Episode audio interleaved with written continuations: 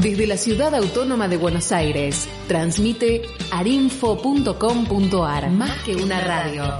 arinfo.com.ar, más que una radio.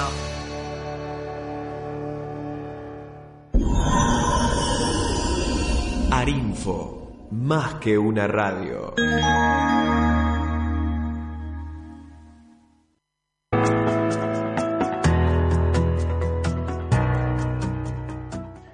Son en el aire. Un programa que te trae todas las novedades del Parque Ecológico y Cultural Guillermo Enrique Hudson de Florencio Varela.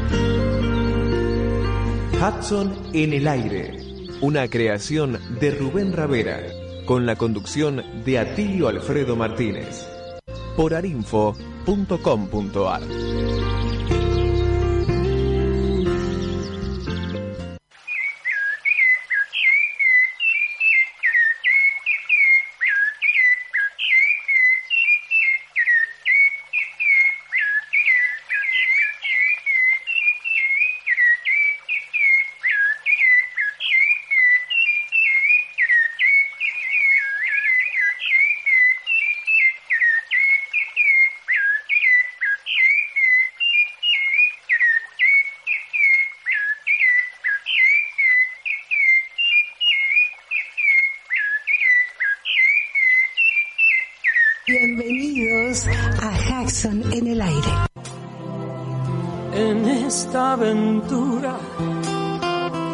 de amor y coraje, solo hay que cerrar los ojos y echarse a volar. Y cuando el corazón galope fuerte, déjalo salir. No existe la razón que venza la pasión, las ganas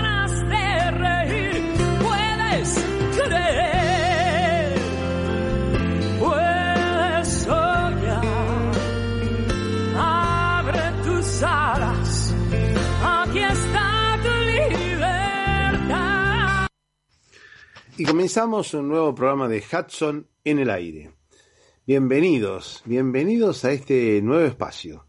Ustedes saben que Hudson en el aire le transmite todas las novedades del Parque Ecológico y Cultural Guillermo Enrique Hudson o eh, William Henry Hudson o Guillermo Enrique Hudson. Empezamos el programa de Hudson en el aire recordando que finalmente se realizó la fogata de San Juan el domingo pasado en el Parque Hudson, pero previamente hubo un, sincero homenaje a nuestro querido amigo Jorge Falliano, desaparecido hace muy poquito tras un accidente, y entonces le pasamos la palabra a Rubén Ravera. Que quería, no me quería olvidar de que plantamos un arbolito en homenaje al, a logrado tristemente en un accidente de Jorge Fagiano, que fue muy pionero de la conservación en Varela, fundador con Virginia Matei, con Roberto Ravena, con Claudio Guardo,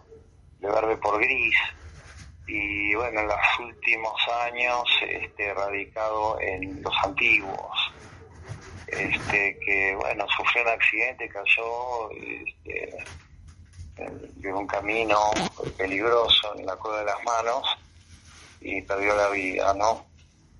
Al caer desde 30 metros. Y nos juntamos ahí en el museo, le bautizamos un sendero con su nombre y plantamos una nacahuita para recordarlo. claro. Este, hay ya muchos árboles, ¿no? Que de alguna manera llevan el nombre de gente des- desaparecida, pero que, bueno, se los va a recordar a través de esos ejemplares. ¿En qué sector del parque se lo plantó?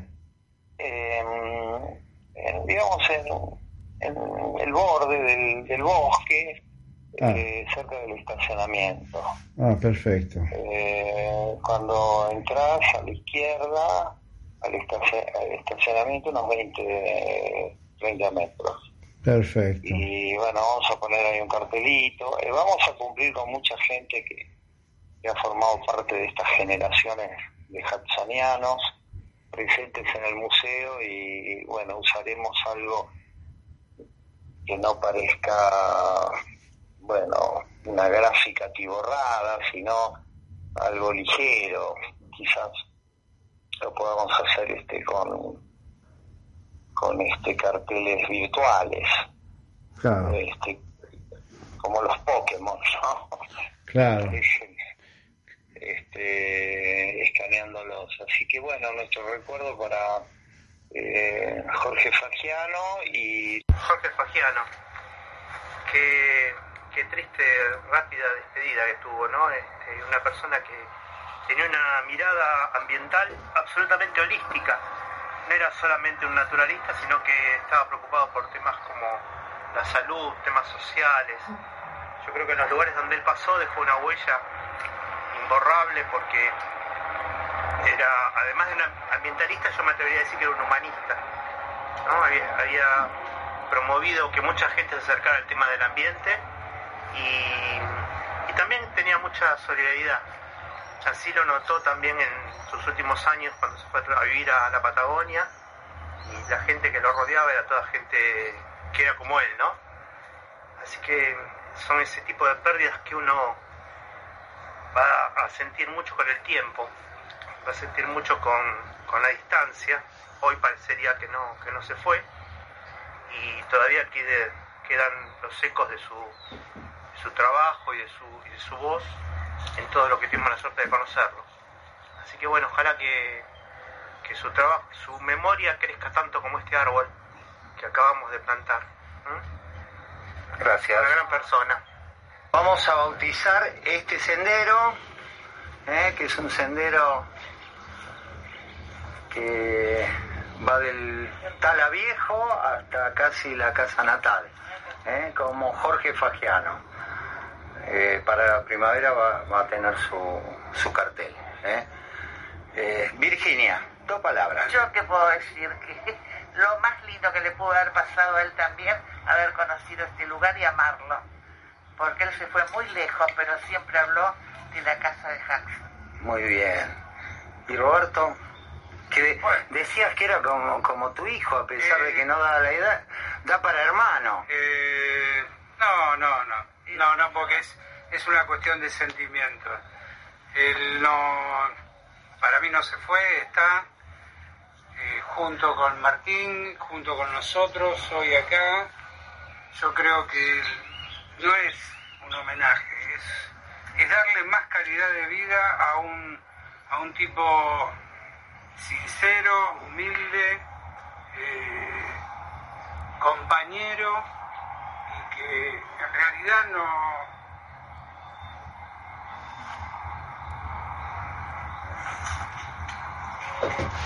Fue coherente, coherente con lo que sintió y pensó. Eso es lo que uno cree. Por eso uno se emociona hasta las lágrimas. Sí, sí, no, no era la idea. Él vivió como Sí, realmente sí. quiso vivir y aparte sin cuestionamiento y sin mentiras. Yo me acuerdo cuando me acuerdo cuando pedía máscaras para los antiguos, después de la de la erupción del volcán Hud- Hudson, ¿no? Es verdad. Y era algo que realmente eh, no hubiese sido necesario, ¿no? Porque él vivía muy cómodo en Varela. Muy bien, Y muy bien. porque no tenía problemas económicos. Y se fue de maestro Exactamente. en, en el límite de la Argentina, Yo que ¿no? tuve la posibilidad de trabajar allá en los antiguos más de 20 días y pudimos inaugurar una radio para chicos. Se llamó Macatoviano, que era una ave endémica del lugar. Que él logró con un grupo de gente salvar a esa ave de, de ser extinguida, ¿viste? Y como ese caso te puedo contar miles y miles de anécdotas, pero es verdad, no está eh, lejos, está muy cerca nuestro. Por eso podemos hablar de él. Marcelo, otro recuerdo. Sí, muchas eh, noches acá en Hudson con los amigos, tomando algo siempre, hablando de temas ambientales, plantando árboles y siempre con proyectos, Jorge, nunca, nunca se ha olvidado de eso. Una eterna juventud, ¿no? Así que bueno, No envejecía. no, Tuvo que darse un porrazo para ir de viaje, como los chicos, ¿no? Bueno, eterno recuerdo. Le vamos a poner unos carteles después o los vamos a señalar de alguna manera. La especie era Anacahuita. anacahuita. Y este aplausito para... Bueno, muy bien.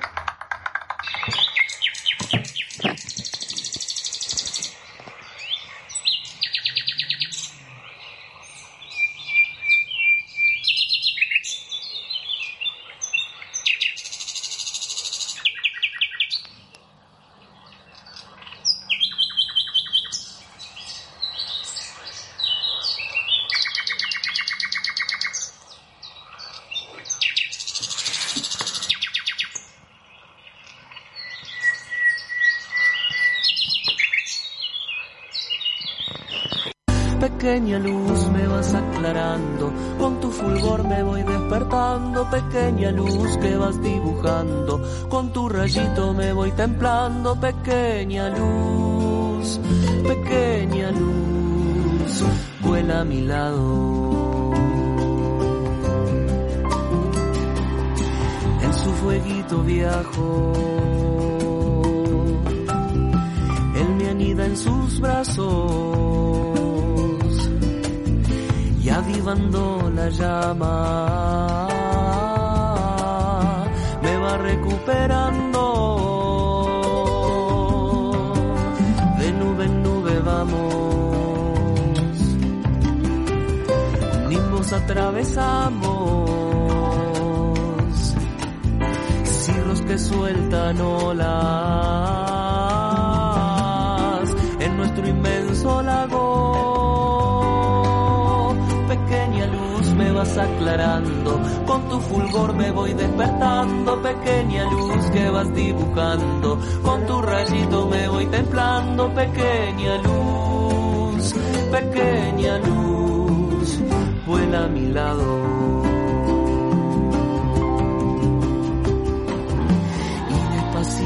Va curando con el candor de su regazo. Todo lo que dejó la pena cuando quebró mi alma entera.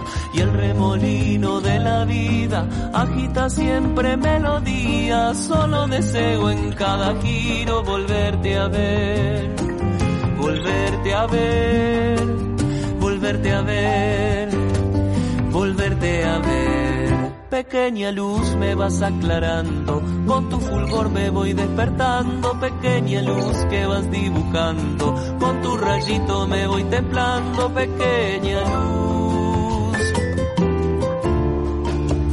pequeña luz, vuela a mi lado.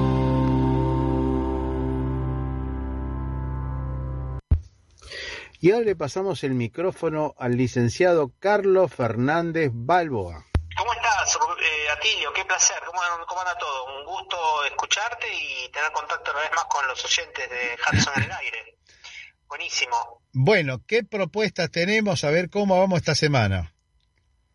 Mira, eh, paulatinamente vamos a ir subiendo algunas cosas más a Hudson Cultural Natural, así que esta es una página que hemos eh, realizado eh, que tiene el objetivo de juntar la mayor cantidad de información posible sobre Guillermo Enrique Hudson en, vistas del centenario de su fallecimiento y de conmemorar de alguna manera la memoria de él. Ya estamos obteniendo subsidios para convertir la página al inglés, así que eso es una buena noticia que nos va a permitir darle una trascendencia internacional a, la página y a todo lo que a, hagamos en torno a ella. Y bueno, en, en, estas semanas estuve un poco con, con la situación que hay del, del mundo y con el, el, tema de la pandemia y viste que no hay una gran onda este, de buena onda por ahí dando vueltas. Eh, también estuvimos pensando, estuvimos analizando un poco cuáles son los temas que hay que tocar, cuáles son la, las miradas que hay que tocar para acercar a Hudson a la gente, para acercar a la Hudson a la, a la juventud. Eh, y darle una proyección también eh, hacia el futuro, ¿no? A, Guillermo Enrique Hudson, que sin duda lo tiene, lo tiene esa proyección a, a, hacia el futuro, pero hay que hay que trabajarla mucho más, hay que hay que hacer que la gente se enamore de Hudson este, con sus propias miradas y con sus propias formas de, de acercarse a la obra de este escritor que es eh, polifacética y que, bueno, cada uno puede encontrar la pasión en él de distinta manera. ¿Y cuáles son los puntos para vos? ¿Cuáles serían los puntos más importantes? Bueno, lo que mira, no, no tengo la fórmula, pero lo que estoy seguro es que hay algunas fórmulas que no que no van, digamos, ¿no? Una fórmula es el tema de de del catastrofismo, ¿no? Las temáticas ambientales, de las cuales Hudson eh, fue un pionero, fue un, un, avanzado en hablar del tema de la extinción de las especies, de hablar de, de la protección de las especies. Recordamos que fue el fundador de la Asociación Protectora de Aves de, Inglaterra, también fue fundador de Aves Argentinas, Asociación Neteca del Plata, acá en, en la Argentina. Pero digo, una forma no, pasa por el tema del catastrofismo. A mí me parece que acercamos a la juventud al tema ambiental a partir de la denuncia, a partir de la catástrofe, y esa no es la lección que nos daba Hudson. Hudson nos da una lección que tenía que ver con acercar a la gente a la naturaleza desde el punto de vista del disfrute, desde el punto de vista del desarrollo de los sentidos, desde el punto de vista de la belleza y ese camino no lo estábamos tomando, ¿no? Si uno, si uno analiza las campañas de las organizaciones no gubernamentales, si uno organiza muchas veces algunas eh, conferencias, algunas cosas que nos acercamos a, a las jóvenes, van desde la denuncia y desde eh, lo que tiene que ver con con la defensa de los ambientes y de las cosas que quedan, eh, la contaminación, bueno, todo, todo válidas, todas cosas que tienen que ver con eh, problemas y no es el camino. A mí me parece que la gente en este momento, sobre todo en este momento de pandemia, también intenta alejarse de los problemas y mm, en ese sentido el mensaje de Hudson nos da una, una señal que es esta, ¿no? De acercarnos a la naturaleza a través de la belleza a través del arte, a través del, de la belleza y de las cosas bonitas que nos brinda la naturaleza y que nos brinda la vida. Y claro. eso no, ese mensaje me da la sensación, pero es una sensación, no podría ratificarla este, científicamente, que es algo que no estamos tomando, ¿no? No estamos nosotros eh, tomando ese, ese, mensaje de Hudson y transportándolo hacia las generaciones eh, venideras. Sobre todo también porque estas generaciones no tienen la costumbre de salir a la naturaleza, sino que están hipertecnificadas, hiper, eh, digamos, con el celular, con la computadora, y no, y, y no, no abren camino a poder eh, tener contacto directo con, con, el mundo natural. Me parece que ese es eh, un punto interesante, ¿no? Nosotros tenemos la gran oportunidad en el Parque Hudson, en el Museo eh, eh, Histórico de la provincia de Buenos Aires, Guillermo Enrique Hudson, de tener ese contacto con la naturaleza, de tener esa, esa posibilidad de, de acercar a los jóvenes a que vean que el mundo de la naturaleza es un mundo maravilloso, y bueno, tendríamos que crear mecanismos para eso, ¿no? Para que jóvenes pudieran acceder a ese mundo y pudieran eh, deslumbrarse, como seguramente nos deslumbramos nosotros cuando éramos jóvenes y, y aquí estamos militando en las temáticas ambientales o en las temáticas que tienen que ver con la defensa de la vida. Claro. Eh, me preocupa mucho la, la, la prosecución en el, en el futuro de lo que debe suceder con el mensaje de Hudson y con el mensaje ambiental este, para las próximas generaciones, ¿no? ¿Qué mensaje le estamos dejando a las próximas generaciones en ese sentido? Así que, bueno, esto es una preocupación que, nació por ahí en estos días en el ámbito de la pandemia y que, bueno, a lo mejor encuentro algún eco en algún oyente de alguna solución de cómo acercar a los jóvenes al mundo hudsoniano y al mundo del medio ambiente de una manera más amable. Posteaste vos en tu muro sobre la importancia de los olores, de los aromas en Francia como patrimonio. Uh -huh. Sí. ¿Quieres contar un poco eso? Sí, claro, también va, va, en ese sentido, ¿no? O sea, eh, la naturaleza nos permite eh, desarrollar nuestros sentidos, que muchas veces en los ámbitos urbanos están como dormidos por cuestiones lógicas que tienen que ver con, con preservar este, la salud y con, preservarnos de los ruidos eh, y preservarnos de los malos olores que son propios de los lugares urbanos. La naturaleza nos, nos facilita también este desarrollo de sentidos. Yo creo que, insisto, ¿no? un lugar como el, el, el Parque Hudson podría ser un excelente laboratorio para que los chicos y, las, y los jóvenes eh, aprendan, aunque parezca esto increíble, aprendan a oler, aprendan a ver, aprendan a sentir, diferencien el ruido del sonido, diferencien el olor de los aromas, diferencien eh, escuchar de, prestar atención a los sonidos, o sea, es un laboratorio eh, ideal para eso. Si un chico que visita el Hudson puede salir de ahí y diferenciar el canto de un venteveo, yo creo que ya la visita es está este, está justificada, ¿no? Está, está justificada. Pero tenemos que ir por esa línea, me parece que la línea enciclopedista del conocimiento, de quién sabe más o quién tiene mayor información con respecto a tal cosa, es una línea muerta, porque eso ya nos ganó Wikipedia, ya está, ya todo lo que queramos saber o todo lo que queramos informar, lo tenemos en, en internet. Hay que apelar a los sentidos, hay que apelar a los sentimientos, y en ese camino me parece que va a ir la, la reconversión ambiental y lo que nosotros podemos comunicar en el futuro, ¿no? Por lo menos a mí yo me siento mucho mejor en ese camino que, que, en, un, que en un camino más eh, de de conocimiento enciclopedista o en un, con un reconocimiento de las de las cosas digamos por por el saber más que por el sentir. Yo me acuerdo me acuerdo haber leído palabras de Hudson va el texto de Hudson que se preguntaba el por qué la gente no era capaz de apreciar la música de los pájaros.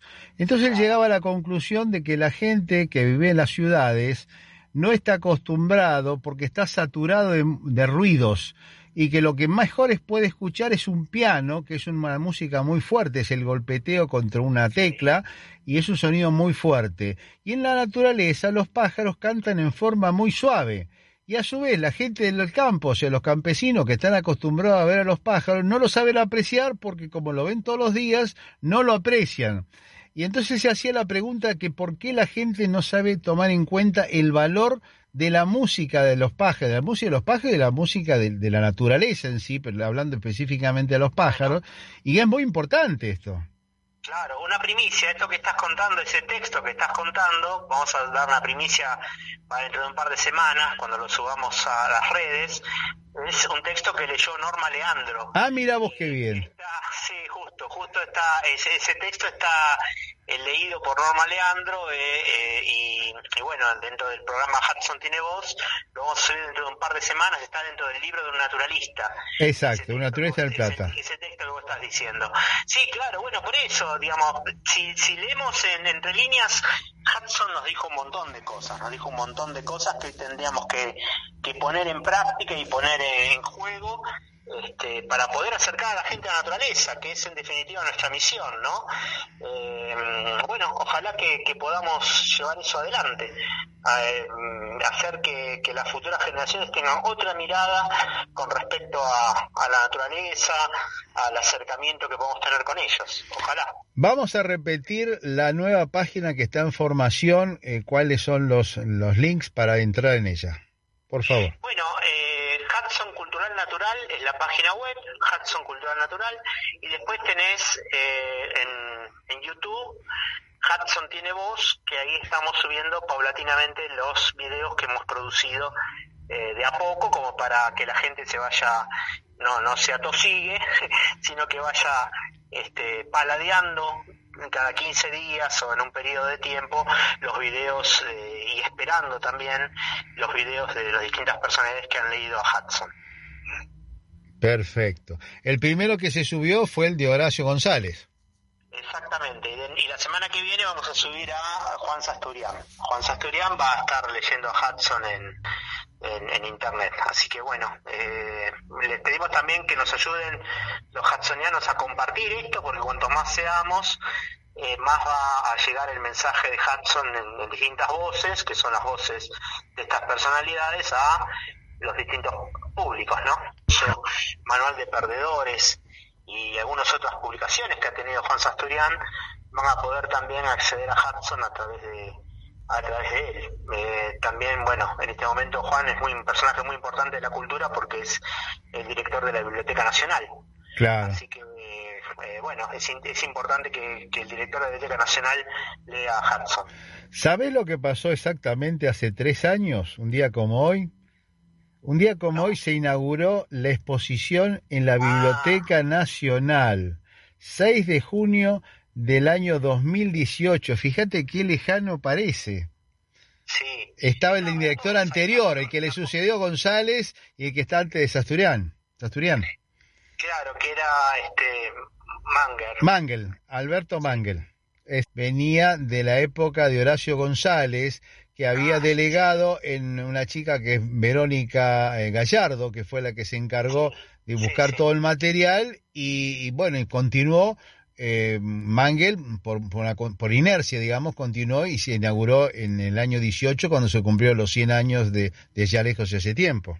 Claro, claro, exactamente, sí. Eh, bueno, después hubo un montón de, de exposiciones dando vueltas por distintos lugares, pero pero sí, bueno, es muy importante que la Biblioteca Nacional, y supongo que el año que viene, en el marco del centenario, y siendo el director de la biblioteca un hudsoniano, este, el año que viene, Dios mediante, se pueda festejar en ese ámbito tan prestigioso también y tan importante para todos los argentinos, que la Biblioteca Nacional se puedan hacer algunos actos o algunas lecturas o algunas acciones que, bueno, seguramente Rubén Ravera las está meloneando, las está pensando en este momento, este, que, bueno, que se lleve a, cabo en ese lugar eh, acciones que hagan la difusión de Hudson, ¿no? La Biblioteca Nacional y en todos los lugares donde se pueda, digamos, la idea es básicamente hudsonizar el planeta en en la medida que podamos pero no por una cuestión de fanatismo sino por una cuestión de que el mensaje es absolutamente actual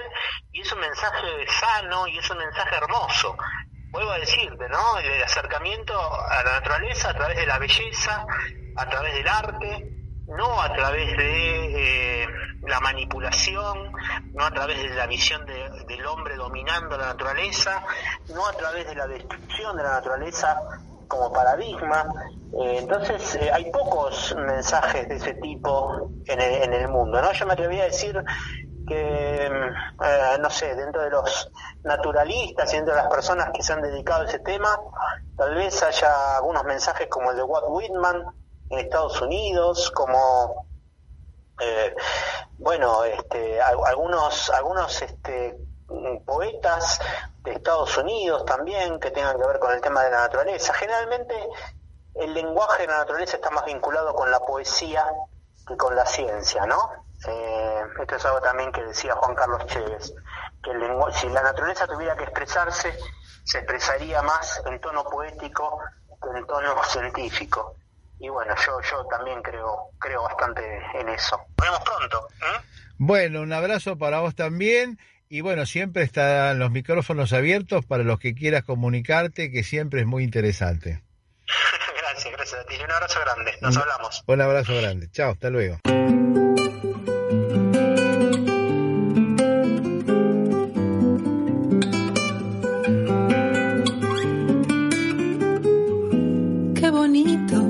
Curioso, qué bonito. Que haya formas, mil estrellas, que haya un sol. Qué bonito, qué curioso, qué bonito. Que haya idiomas, mil maneras de decir amor. Qué curioso que haya guerras, que haya treguas, que haya es el ritmo del vals.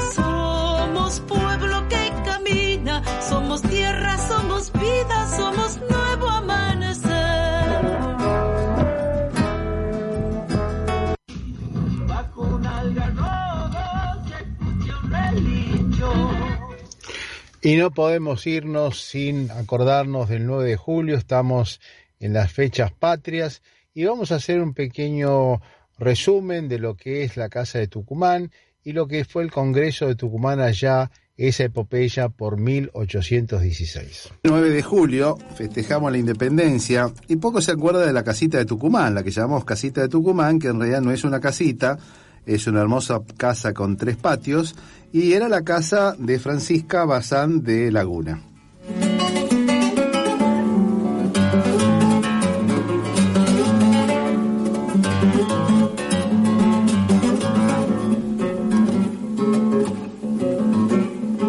Había sido construida ya por 1760 y fue la dote justamente de Francisca Bazán, que se iba a casar con su marido Miguel Laguna.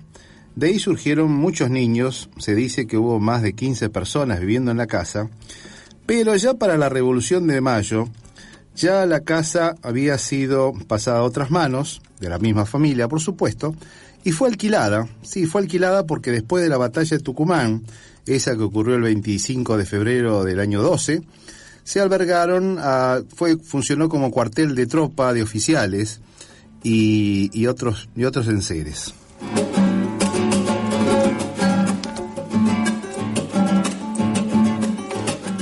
Pero para el Congreso de Tucumán también fue alquilada, fue y funcionó como Congreso entre marzo de 1816 y enero del 17. Después con el tiempo, cuando vino la época del 20, la época del 20 fue una época de anarquía, volvió a pasar a manos de sus anteriores propietarios, que la mantuvieron y estado poco a poco se fue cayendo, digamos, con poco mantenimiento, hasta que en el año 1869 estaba en un estado bastante rumboso. Fue en esa época cuando apareció Ángel Paganelli, que fue un fotógrafo.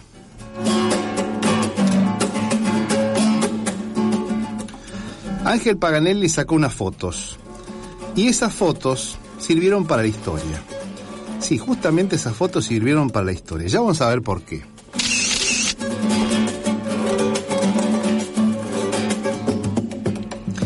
En el año 74, la casa fue definitivamente adquirida por el gobierno nacional.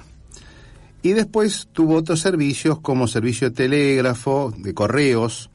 En los años 80, la, poco a poco la casa se fue cayendo a pedazos y finalmente las construcciones fueron derrumbadas, fueron demolidas.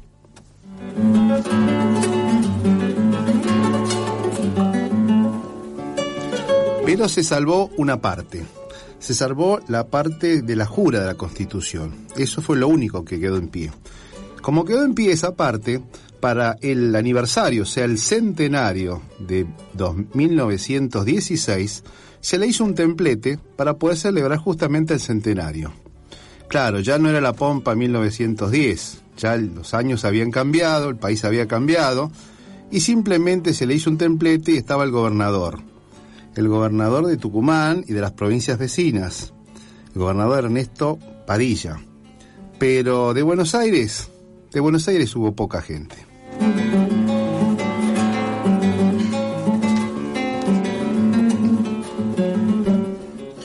En el año 41, 1941, la Casa de la Independencia fue declarada Monumento Histórico Nacional. Y se propusieron recomponerlo. Un grupo, una asociación de amigos y varios ilustres personajes, declara- eh, ilustres personajes que trataron de volver a reconstruirla. ¿Qué es lo que tenían para hacerlo? Las fotos, justamente las fotos tomadas, esas que les dije. Y cuando empezaron a picar, encontraron las bases de los cimientos que estaban en el lugar que estaban, y gracias a esos y a las fotos se pudo reconstruir.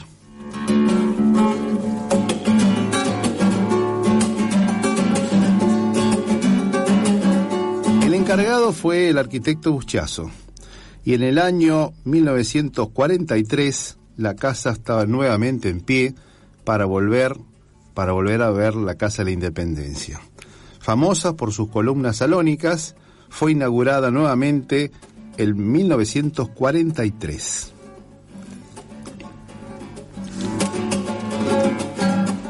El 9 de julio, pero del 47, el presidente Perón, Juan Domingo Perón, declaró en este lugar independencia económica de la Argentina.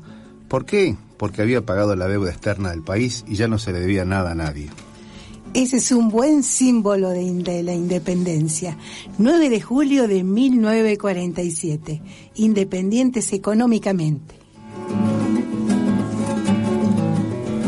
En el 71, en cambio, la casa sufrió un ataque. Sí, tocó, sufrió un ataque de integridad debido a un grupo de montoneros que la ocupó brevemente y ensució un poco sus paredes. Pero después, en el 90, en 1990, se empezaron a hacer algunas obras de mantenimiento y poco después, ahora después del 2000, presenta el aspecto actual que tenemos. Lo que ustedes ven como Casa de Tucumán, que todo el mundo le saca fotos, es de 1943. Es histórico, monumento histórico nacional, reconstruido. La casita de Tucumán se ha modificado, pero sigue teniendo ese valor y ese calor de ese gran día que fue el 9 de julio de 1816.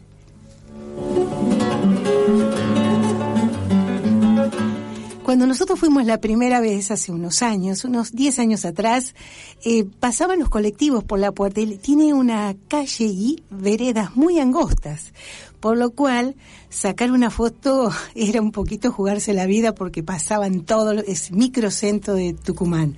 Pero ahora no, ahora está toda la manzana, van copándola de a poquito, hay actos culturales, la verdad que está lindo conocer Tucumán.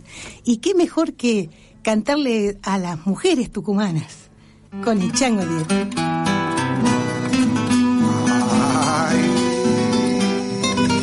ay, ay, ay, ay.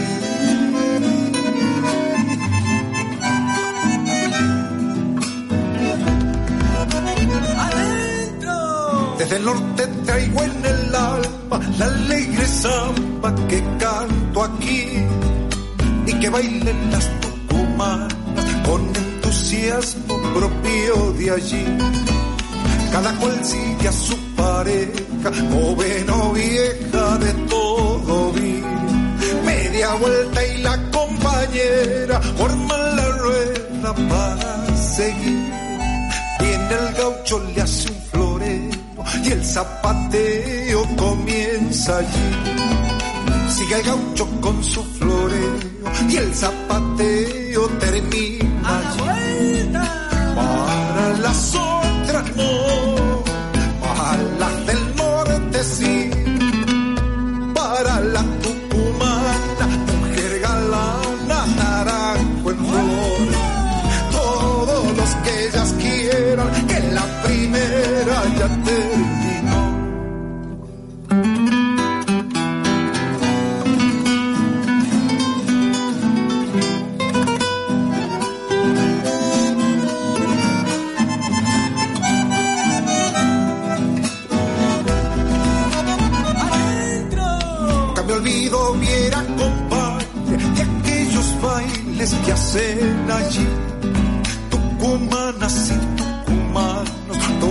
afanan por divertir. Se hace linda esta mala vida, así se olvidan que hay que morir. Empanadas y vino en jarra y una guitarra,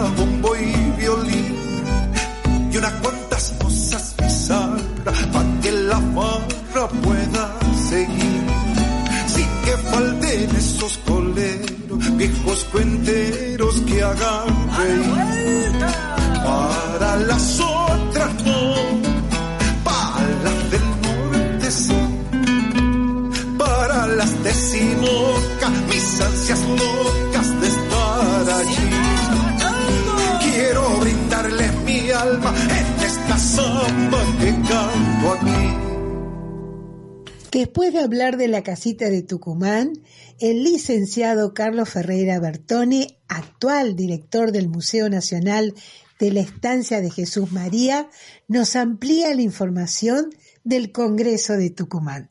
¿Lo escuchamos? Eh, primero tenemos que decirle a la audiencia que, que escuche tu programa y que es audiencia instruida por, por el tipo de programa que ustedes hacen, que recordemos que el Congreso de Tucumán fue mucho más que la Declaración de la Independencia. Primero eso, el Congreso empezó a funcionar el 24 de marzo, trágica fecha, 180 años después. Sí, Eh, sí, marcada, sí.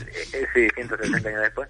El, el 18 de marzo, el 24 de marzo, perdón, de 1816 y finalizó sus sesiones eh, con la renuncia de todos los diputados, prácticamente con el cierre del Congreso por la disolución de las autoridades nacionales en, en abril de 1820. Eh, o sea que fue un congreso que duró exactamente, casi exactamente cuatro años.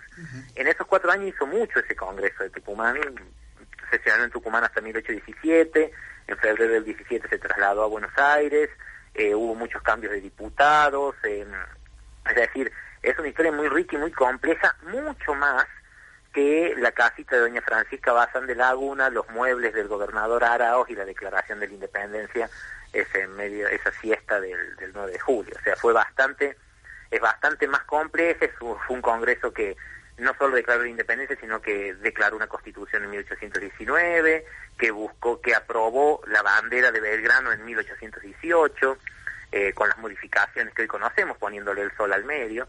Eh, es decir, que, que estamos hablando de un Congreso que, que bueno, eh, declaró una serie de leyes muy importantes que nosotros hoy no le damos importancia, pero, por ejemplo, que los diputados del Congreso solo respondían ante el mismo Congreso, o sea que nadie podía ni hacerle juicios ni, ni, ni molestarlos por sus opiniones, eh, sino solo el mismo Congreso. Es decir, fíjate un, un acto sumamente, casi se quiere, revolucionario en aquel entonces, que es lo que hoy llamamos los fueros especiales que tienen los parlamentarios, ¿no? O sea que, que el, el Congreso también era vivido con mucho con muchas dudas. Vos, vos recordás acá y es muy gracioso aquí en Córdoba y en Mendoza las cartas de San Martín o en Córdoba las cartas de, de Díaz eh, son muy muy elocuentes con respecto a las dudas que generaba la derrota en Sipe-Sipe en noviembre del 15 las noticias que llegaban de las peleas de Rondó con Güemes en Salta y en Jujuy el los problemas de Artigas eh, en el litoral es decir, había mucha expectativa, pero también, yo te digo, los primeros meses, eh, casi mucha, mucho, eh, ¿cómo se llama cuando no confías en algo? cuando Confianza. mucha desconfianza en que el Congreso vaya fuera a ser exitoso, ¿no? Personalmente, yo creo que el Congreso es, eh, fue, eh, tenemos que estudiarlo un poco más. Eh, hay muchas opiniones interesantes ahí, eh, desde discusiones como que Godoy Cruz fue el único diputado que pidió una república, el único de los 33 diputados que pidió una república, es un dato interesante. Eh, saber que el mismo Congreso es el que eh, eh, envió envió mm, delegaciones para parlamentar con Artigas, para, pa- para apaciguar a Güemes y a Rondo en el norte, eh, las cartas de San Martín a Godoy Cruz diciéndole que se declare de una vez la independencia porque si no él va a re- él en Chile no va a ser libertador sino que va a ser invasor fíjate qué Claro, interesante claro, la- claro. la propuesta que, que dice San Martín. Eh, por eso te digo que, que es un es un congreso que si uno lo mira desde el interior y desde eh, todas las propuestas que hubo, Serrano, nada más ni nada menos que Serrano, uno de los presidentes del Congreso, los- la presidencia del Congreso cambia una vez por mes, eh, declaró dos independencias, declaró en 1816 la de las Provincias Unidas y en 1825 la independencia de Bolivia. eh, Darregueira era el, el delegado fundamental de la élite porteña para que el Congreso no hiciera nada, absolutamente nada más que pelearse con Artigas. Entonces, digo que hay, hay, hay una gran diversidad, lo que te conté recién de Godoy Cruz como el único republicano, es, es, es interesante. Yo digo de que son detalles que a la audiencia hay que contarle para que sepan que el Congreso de Tucumán fue mucho más que la Declaración de la Independencia. Por ejemplo, la Constitución del 19 no es tan conocida. No, no es tan conocida y es muy criticada. Mira, yo disiento mucho por ahí con algunos colegas que eh, tuvieron mucha prensa en algún tiempo, porque muchas veces leen sin contextualizar o directamente no leen y se basan en interpretaciones de otros. La Constitución de 1819 eh, no era monárquica, como se dice, creaba un poder ejecutivo fuerte y a la vez, eh, de, a lo mejor sí, era unitaria, pero nosotros tenemos que pensar que por el unitarismo estaban todos los grandes próceres. A ver, es muy gracioso escuchar a algunos colegas míos halagar a Belgrano y a San Martín y a Castelli. Castelli, Castelli, si Castelli no hubiese muerto en el 12, Castelli hubiese eh, mandado a fusilar a todos los caudillos del interior de una. sí, era bastante jacobino, le decían, ¿no? Sí, le decían jacobino, incluso a Moreno también, viste que en, la- en las paredes del costado de la Catedral de Buenos Aires, el 28 de el 28 de mayo de 1810 apareció una, una leyenda escrita que decía Moreno Jacobino, ¿no? Eh, sí, pero fíjate vos que, que, que todos los que dicen que sí, que San Martín, que Belgrano, que, que San Martín y Belgrano que viven en un país unitario. Ser unitario no es un pecado. O sea, la mitad de los países de América Latina son unitarios, la otra mitad son federales, semifederales. Entonces, no es que, que, que ser unitario es un pecado. Ni ser federal es la gloria ni la panacea. No, no, no estoy diciendo que uno sea bueno y otro malo. Simplemente estoy diciendo que el que, que, que por allí se malinterpretan algunas cosas que realizó el Congreso de Tucumán que le tocó realmente bailar con la más fea, empezó a sesionar con las noticias recién llegadas de lo de Rote Sipe Sipe, con la noticia de la enorme flota de 10.000 soldados que había mandado eh, Fernando VII para, para tomar Buenos Aires, que al final desviaron para, para Caracas, pero que esa estaba destinado a ti y no sé qué hubiese sido si esa flota llegaba a Montevideo como era la previsión, eh, y tuvo que sesionar con gravísimos problemas en el litoral, con una lucha interna entre Güemes y Rondó, eh, de- de- tuvo el buen tino de nombrar un director supremo con un carácter de, de poder ejecutivo fuerte, que fue Pueyrredón, para que logró organizar, eh, bueno, organizar la provisión de, elementos para el ejército del norte y para el ejército de los Andes. En ese momento, nuestras pobres provincias unidas estaban sosteniendo dos monstruosos ejércitos como era el de los Andes y el del norte. O sea que eh, el Congreso de Tucumán es más complejo y más rico históricamente que lo que normalmente se lo tiende a reducir a la Declaración de la Independencia y a la casa de doña Francisca Bazán de.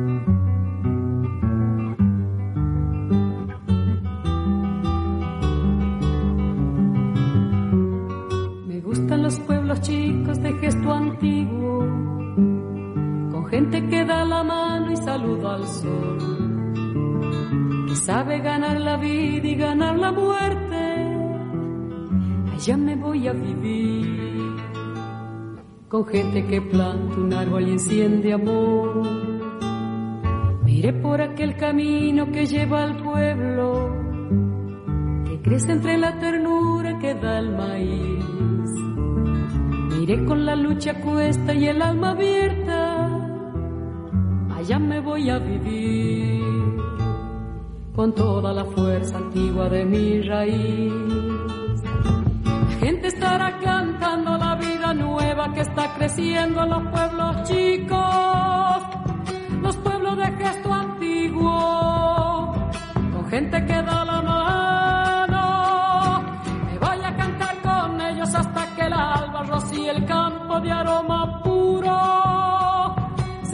como la lluvia, profundo como la paz. Los pueblos de gesto antiguo se dan la mano, los pueblos se dan la mano para vencer. Los pueblos que van creciendo como los vientos, allá me voy a vivir. En ese pueblo tan chico que van a ser.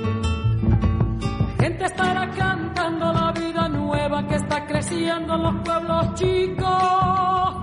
Los pueblos pueblo de gesto antiguo, con gente que da la mano. Voy a cantar con ellos hasta que el alba rocíe el campo de aroma puro, sencillo como la lluvia, profundo como la paz. Los pueblos de gesto antiguo se dan la mano, pueblos se dan la mano para vencer. Los pueblos que van creciendo como los vientos, allá me voy a vivir. En ese pueblo tan chico que van a ser. Los pueblos de gesto antiguo se dan la mano. Los pueblos se dan la mano para vencer. Los pueblos que van creciendo como los vientos, allá me voy a vivir. En ese pueblo tan chico que van a ser. Los pueblos antiguo se dan.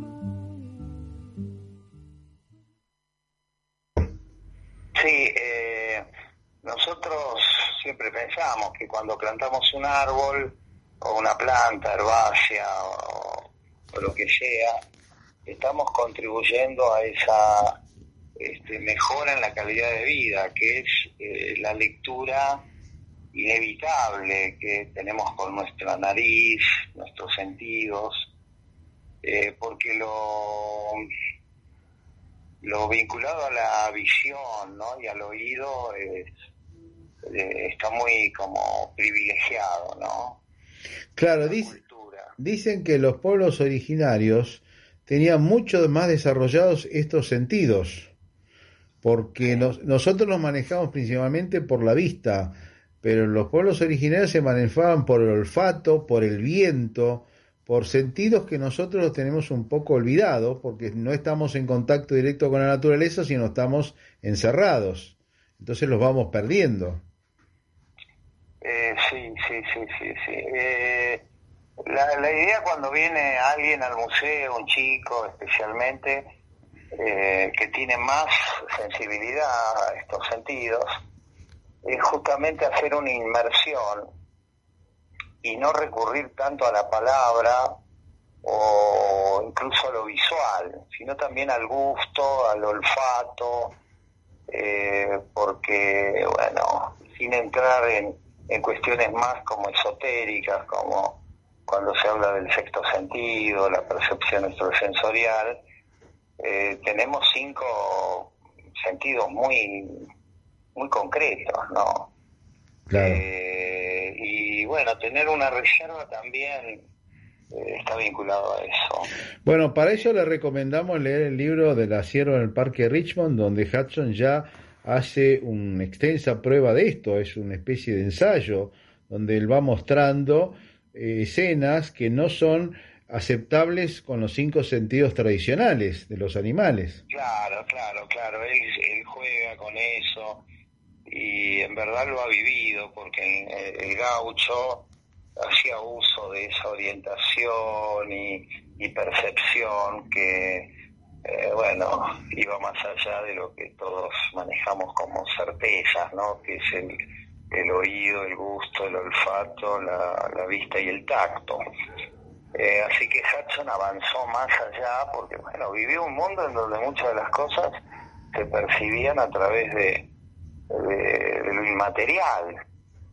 El, el, el, el- el sentido de orientación, por ejemplo, como un vaqueano podía seguir un rastro eh, aún en ausencia de eh, pistas, señales.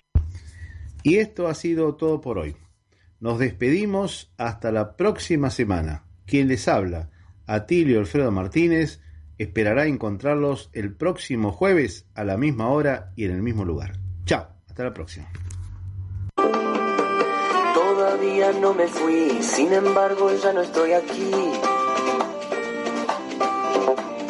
Esta es la primera vez que los miedos no me están comiendo. pongo riesgo mi destino porque ya debo partir. Hacia otra ruta.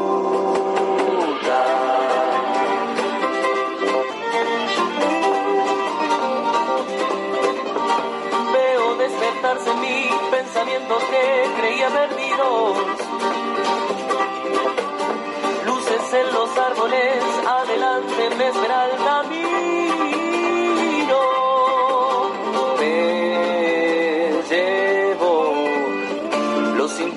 que fundieron los colores de mi voz. Chao, chao, chao. Me voy.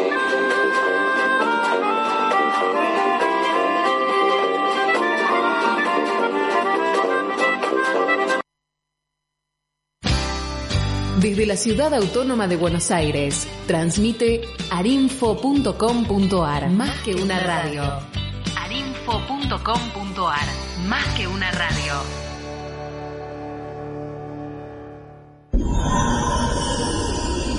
Arinfo, más que una radio.